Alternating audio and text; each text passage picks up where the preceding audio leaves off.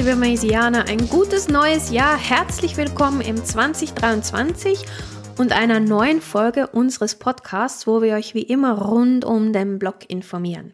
Ein gesundes neues Jahr an alle, auch von meiner Seite und hoffentlich seid ihr alle gut ins 2023 reingerutscht.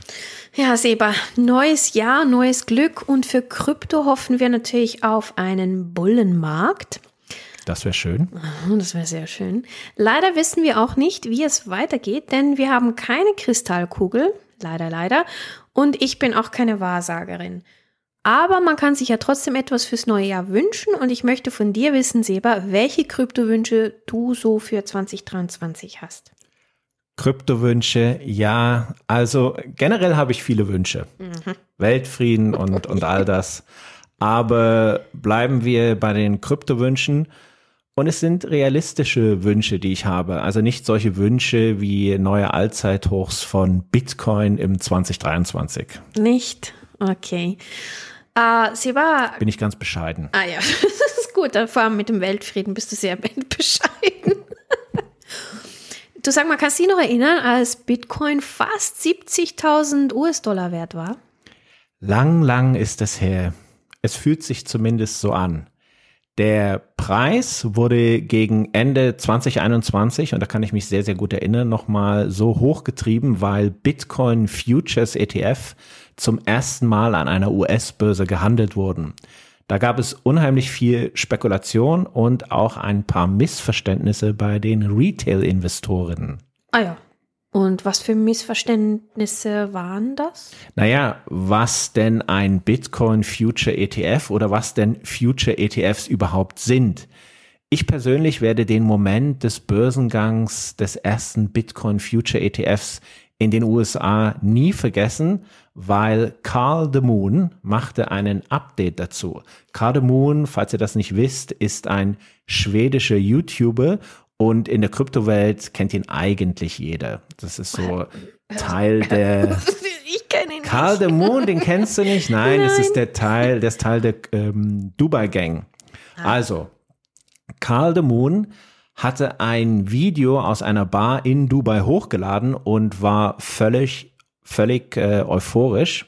Das ist eigentlich ganz typisch für ihn das ist der Wendepunkt für Krypto, hat er gesagt, weil jetzt können alle über die Bitcoin-ETFs in Krypto investieren und der Bitcoin wird vom Markt weggekauft und der Bitcoin-Preis geht durch die Decke, bla bla bla. Weißt du, was schön ist? Wenn man merkt, wenn du von irgendetwas nicht Fan bist. Und hier merkt man, du bist nicht ein großer Fan von ihm. Ja, geht so. er gehört einfach zu diesen Crypto Moon Boys, die und das muss man hier sagen, durch Kryptoinvestitionen unheimlich reich geworden sind. Aber manchmal ein wenig zu optimistisch und euphorisch sind und nicht unbedingt über ein fundiertes Wissen verfügen. Das Gefühl habe ich zumindest, wenn ich seine Videos schaue und ich habe schon sehr viele seiner Videos auf YouTube gesehen. Das habe ich mir schon angetan. Aber wie gesagt, er hat das Video gepostet und ich habe in den Kommentaren geschrieben, dass man nochmal klarstellen müsste, dass beim Handel von Bitcoin ETF Futures zu keiner Zeit Bitcoin gekauft oder verkauft wird. Also als erstes muss ich mal sagen, ich wusste gar nicht, dass du unter Videos Kommentare schreibst. Das finde ich schon mal super. Und äh, zweitens, was handelt man denn dann? Also Kommentare schreibe ich eigentlich gern, wenn ich merke, dass irgendjemand äh, Schwachsinn postet oder ich mit etwas nicht einverstanden bin, kommentiere ich eigentlich regelmäßig. Aber gut. Ja, ähm, deine Frage, was, was handelt man denn dann? Es handelt sich schlichtweg bei Bitcoin ETF Futures um Future-Kontrakte, also Termingeschäfte, während Bitcoin Spot ETFs hingegen tatsächlich durch Bitcoin gesichert sind. Es geht hier einfach um die Unterscheidung von Bitcoin Future ETFs und Bitcoin Spot ETFs. An der Börse gelistet wurde Ende 2021 ein Bitcoin Future ETF und das zum ersten Mal. Aber bei Bitcoin Future ETFs ist das eben nicht so, dass durch den Kauf tatsächlich im Hintergrund auch Bitcoin gekauft wird. Die Erklärung von Carl de Moon war einfach irreführend und ich habe bei den Kommentaren auf meinem Kommentar dann festgestellt, dass die meisten Leute wirklich davon ausgegangen sind, dass es sich beim Börsengang um einen Bitcoin Spot ETF handelt. Ist aber nicht so. Einen Bitcoin Spot ETF hatte Gary Gensler von der SEC abgelehnt. Und nachdem das wirklich allen klar wurde, dass es sich um einen Bitcoin Futures ETF handelt und es dann auch jedem klar wurde, dass es sobald keinen Bitcoin Spot ETF geben wird, ist Bitcoin gleich mal so richtig abgerutscht und dann ging der Absturz weiter wegen der Änderungen in der Geldpolitik und wegen diverser anderer Katastrophen in der Kryptowelt. Aber das war so der erste Preisrückgang nach dem Go Live vom Bitcoin Futures ETF, weil dann nach dem Launch haben die Großinvestoren gewusst, da kommt nichts mehr. Das war's. Und deswegen ist mein erster Wunsch für 2023, liebe SEC, liebe Gary Gensler, bitte genehmige einen Bitcoin Spot ETF in den USA. Mhm. Ja, mein Wunsch geht weg, SEC. Ich habe nur einen Der Wunsch. wird nicht in Erfüllung Geht gehen. weg. Der wird nicht. Gary Gensler kann sein, dass er weggeht. Also ich denke zum Beispiel, wenn jetzt äh, Ripple äh, gewinnt, Uh. dann ist Gary Gensler weg, aber die SEC, die bleibt. Es gab schon viele Bitcoin-Spot-ETF-Anträge an die SEC, aber die wurden bisher alle abgelehnt. Ich schließe mich daher deinem Wunsch direkt an. Dann wird sich Bitcoin auch wieder kräftig erholen, wenn das passiert. Und das hoffen wir auch alle. Auf alle Fälle. Das wäre dann wirklich ein Wendepunkt. Ja, und einen Wendepunkt brauchen wir, weil der Preis ist aktuell knapp bei 17.000 US-Dollar. Vor einem Jahr hätte sich niemand den Kollaps von Celsius Network und Voyager Digital vorstellen können. Dass Bitcoin unter 20.000 US-Dollar fällt und alle anderen Desaster, die wir schon zu Genüge diskutiert haben. Und dann, um das Jahr zu beenden, wurde die Wahrheit über SBF bekannt. Der Krypto Anakin Skywalker wurde zu Darth Vader. The Empire Strikes Back. Das Imperium der dunklen Macht schlug erstmal zurück. Aber wir haben ja den Jedi-Ritter aller Jedi-Ritter, unseren lieben Elon Musk, unser kleines Musketier. Haha. Ja, Spaß beiseite. Vorhersagen sind immer schwierig zu treffen, das wissen wir alle. Wiederum könnte man auch sagen, dass FTX-Desaster hat es gebraucht, damit wir die Grundprinzipien von Kryptowährungen nicht aus dem Auge verlieren. Und das ist eben unter anderem die Unabhängigkeit von Drittparteien.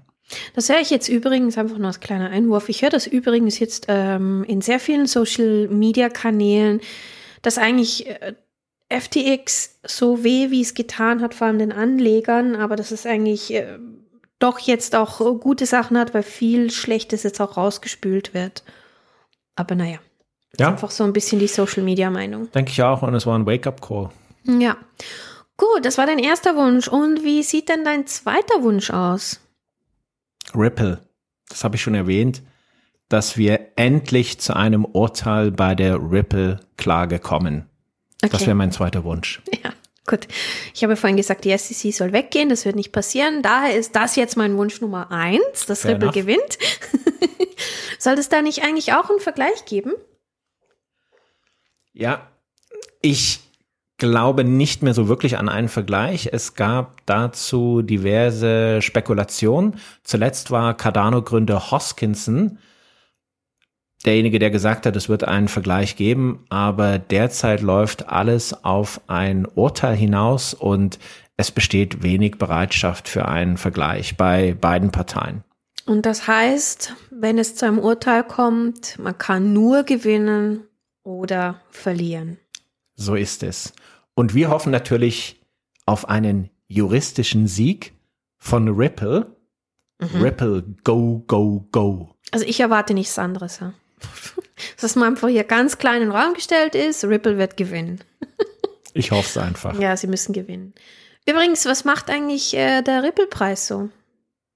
Derzeit gibt die Preiskurve von XRP, also Ripple, nicht so wirklich Aufschluss darüber, ob die Märkte einen juristischen Sieg von Ripple Labs oder ihrem Gegner der SEC erwarten. XRP notiert momentan so um die 33 Cent und damit auf einem Niveau wie kurz nach der Einreichung der SEC-Klage im Dezember 2020. Das Ganze ist ja jetzt schon fast oder eigentlich mehr schon ähm, als zwei Jahre her. Zwischenzeitlich hatten vermeintliche juristische Etappensiege von Ripple den Kurs von XRP positive Impulse beschwert, die sich aber nicht nachhaltig behaupteten. Also es ging dann immer mal wieder hoch, ähm, wenn es eine positive Nachricht gab und dann ist der Kurs aber auch wieder gefallen. Also das war nie wirklich ein nachhaltiger Anstieg.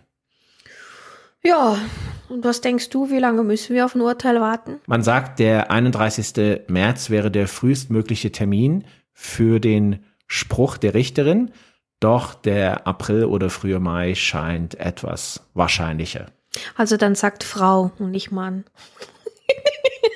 Sorry, dummer Witz. Das ist äh, das neue Gender. ja, wir wollen ja auch ein bisschen.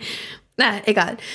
Gut, wir hoffen jetzt einfach mal das Beste. Ich auf alle Fälle drücke meine Daumen, Zehen, einfach alles für Ripple und hoffe, dass es äh, ein Urteil ist, mit dem wir gut leben können. Und wie sieht denn dein Wunsch Nummer drei so aus, Seba? Mein Wunsch Nummer drei ist, dass die geplanten Ethereum-Plattformverbesserungen ihre Termine halten können.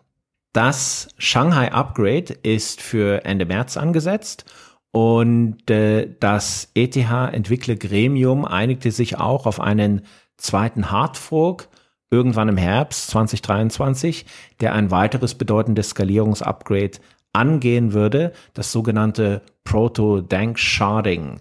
Das würde Ethereum durch Sharding, eine Methode, die das Netzwerk in Shards aufteilt, skalierbarer machen, um die Kapazität von ETH-Transaktionen zu erhöhen und die ETH Gasgebühren zu senken. Das war ja immer die Hoffnung. Und in diesem Zusammenhang kann man Charts auch ähm, in Splitter übersetzen. Ja, das kann man so übersetzen, dass das Netzwerk aufgesplittet wird. Gut, danke. Das war für unsere Mesianer, die nicht so gut Englisch sprechen können. Und auch die Community wartet schon darauf, seit dem Ethereum-Match, dass nun das Versprechen für ein schnelleres und kostengünstigeres Ethereum eingelöst werden. Sie müssen auch weiter daran arbeiten, weil sonst bleiben Sie nicht die Nummer eins für Smart Contract Anwendungen und dann kommen anderen zum Zuge. Apropos andere. Natürlich wünsche ich mir auch beim Konkurrenten Cardano, dass sie auch weiter vorankommen und ihr Netzwerk weiterentwickeln. Auch hier bei Cardano sind weitere Entwicklungen im 2023 fest eingeplant und Cardano verzeichnet nach wie vor auch eine sehr hohe Entwickleraktivität. Und das ist ja immer sehr wichtig für die Weiterentwicklung eines Netzwerks. Ja, ich muss ganz ehrlich sagen, dein Cardano-Geschwärme hat mir schon ein bisschen gefehlt. So die letzten paar Monate war es da ein bisschen ruhig. Darum ist das jetzt auch mein Wunsch Nummer vier. Ah, ja, jetzt wird alles klar. Wir werden im Laufe des Jahres auch nochmal eine Spezialfolge zu den Entwicklungen rund um Cardano und Ethereum machen. Ja, und dann sind wir schon bei vier Wünschen. Hast du noch einen Wunsch? Ich wünsche mir, dass dieses Jahr mindestens ein weiteres Land Bitcoin als gesetzliches Zahlungsmittel einführt. Ja, also das da, doch was. Ja, ja, ja, da bin ich auch total dabei. Wir brauchen einfach jedes Jahr mindestens ein weiteres Land mit Bitcoin als Legal Tender. Doch welches Land wird es sein? Fiji oder doch ein lateinamerikanisches Land, es bleibt äh, spannend. Ich kann mich da nicht wirklich festlegen, aber ich glaube fest daran. Ich rechne wirklich damit, dass wir noch ein Land, mindestens ein Land mehr haben werden mit Bitcoin als Legal Tender. Hm. Das sind doch alles in allem fünf wirklich, ja, Wünsche, die ich ganz schön gut finde. Einen habe ich aber noch, weil fünf ist jetzt nicht so eine gute Zahl. Es müssen sechs Wünsche sein und mein sechster Wunsch ist, vernünftige Regulierung. Wirklich ein einheitliches Framework, was Sinn ergibt. Bitte keine Überregulierung. Ja, bitte, bitte keine, keine, keine Überregulierungen. Danke. Ja, bitte nicht. Und man muss zuerst die Stablecoins und die zentralen Kryptobörsen regulieren, bevor man versucht, die private Nutzung von Krypto einzuschränken. Seriöse Kryptobörsen wird es meiner Meinung nach erst dann geben können, wenn ihre Arbeitsweise transparent ist und sie von unabhängiger Seite kontrolliert wird, wie wir die Kontrollen eben auch bei den regulären Börsen kennen. Das Grundproblem, vor dem wir jetzt stehen, ist das Vertrauen in digitale Kryptowerte wiederherzustellen. Und das können vor allem dadurch erreicht werden, dass wir die digitalen Vermögenswerte, die auf einen Real-World Asset, wie zum Beispiel den US-Dollar oder auch Gold referenzieren, mit klaren Anforderungen ausstatten. Also klare Regeln für zum Beispiel Stablecoins. Also keine Coins, die den Preis oder den Wert von Gold oder US-Dollar erst genau abbilden und dann plötzlich die Bindung an diese realen Werte verlieren, so wie wir das beim Stablecoin von Terra Luna gesehen haben. Das ist das eine. Und das andere ist, dass man den Leuten die Angst nehmen muss, dass ihre Vermögen bei den Kryptobörsen vielleicht nicht sicher sind, sprich auf einmal nicht mehr für die zugänglich sein könnten, siehe FTX. Das können wir nur durch klare Regeln erreichen und wir dürfen den Menschen mit bösen Absichten einfach keine Chance einräumen, sich auf sehr einfache Art und Weise mit Kryptowerten von anderen zu bereichern. Das ist mein sechster Wunsch in meiner Wunschliste und damit auch mein letzter Kryptowunsch. Will es bei den Wünschen jetzt auch nicht übertreiben. Bin ja bescheiden. Aha. Ja, weil du hast ja sechs Wünsche bekommen. Ob ich die jetzt bekommen werde, das weiß ich nicht. Das sind jetzt einfach mal meine Wünsche. Gut, ähm, und ich wünsche mir für Krypto, dass es eine spannende Reise bleibt. Und liebe Mesianer, wenn ihr auch Kryptowünsche habt, dann schreibt uns doch gerne oder lasst einen Kommentar. Das würde uns definitiv interessieren, was ihr darüber denkt. Und mit diesen Worten verabschieden wir uns mit unserer ersten Folge in diesem Jahr. Bleibt gesund und lasst das neue Jahr nicht so stressig angehen. Das ist ganz wichtig. Tschüss.